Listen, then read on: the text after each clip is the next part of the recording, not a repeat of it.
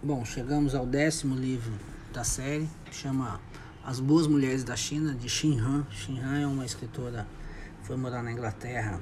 acho que anos 70, 80, ou 90 até, uma, uma, ela era radialista, e ela tenta o tempo todo voltar para a China, para a China da, da infância da juventude dela, e traçar identidades do, do que o, de, de como o chinês vive, como as chinesas vivem, né? E ela mostra, voltando para o interior, quanto, o quanto os valores ocidentais